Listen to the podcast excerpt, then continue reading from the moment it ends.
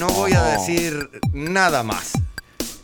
Que suban el volumen de su radiotransmisor, de su celular, si lo estás escuchando desde el celular. No me quiera Hace silenciar a todos o que se pongan alrededor de la computadora si estás en el www.cosquinrock.fm. Y si estás en el dial, si estás en el auto, dale gas.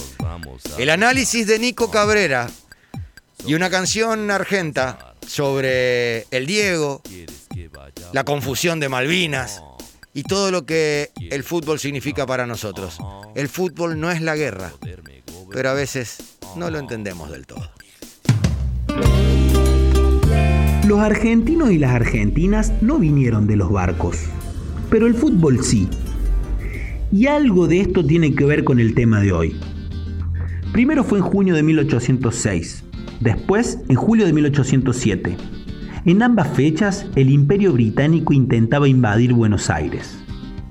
Pero fue la férrea resistencia del pueblo que después será llamado argentino lo que terminó expulsando a los invasores. Estas truncadas ocupaciones tuvieron importantes consecuencias para nuestra tierra.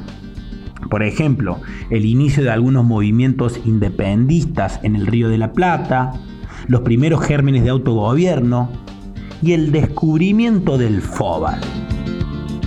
Porque fueron estas primeras invasiones las que dejaron las primeras colonias británicas en donde se comenzaría a practicar el fútbol por primera vez en nuestro naciente país. Fíjense ustedes las paradojas del destino. En algún punto podríamos decir que el fútbol en nuestro país nace de los enfrentamientos bélicos contra los ingleses. Durante la primera parte del siglo XX, esa rivalidad con Inglaterra va a ir aumentando y empieza a reflejarse en un debate, en un debate por estilos de juego diferentes.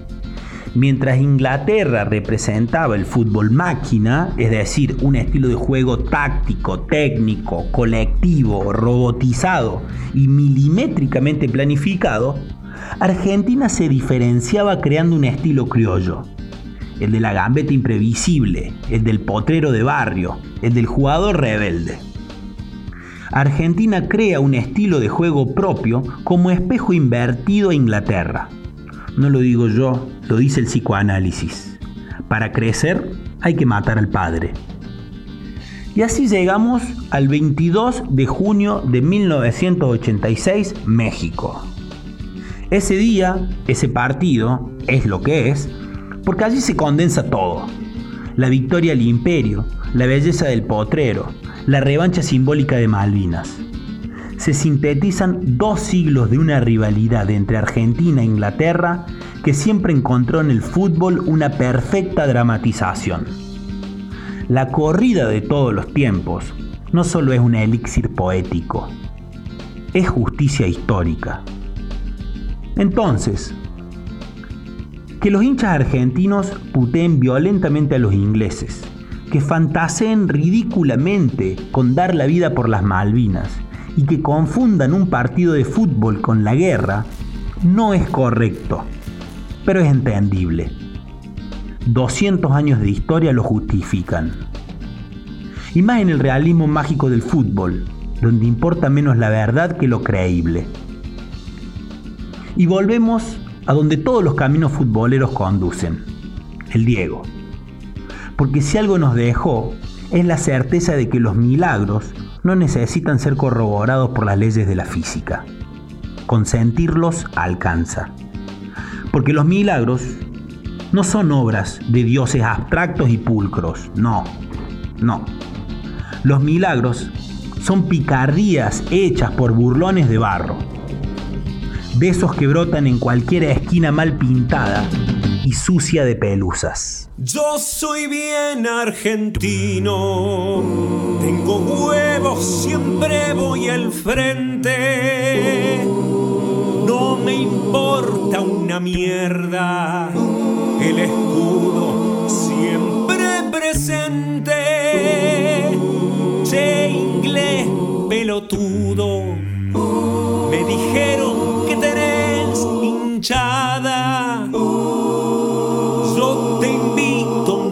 combate, Argentina, que siempre siempre se planta.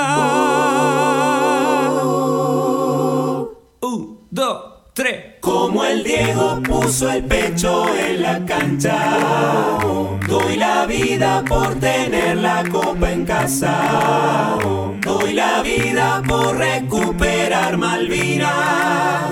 porque son nuestras, son argentinas. ¡Viva la patria! ¡Viva Argentina! Yo soy bien argentino, tengo huevos, siempre voy al frente. No me importa una mierda, el escudo siempre presente. Pelotudo, me dijeron que tenés hinchada. Yo te invito a un combate, Argentina que siempre se planta.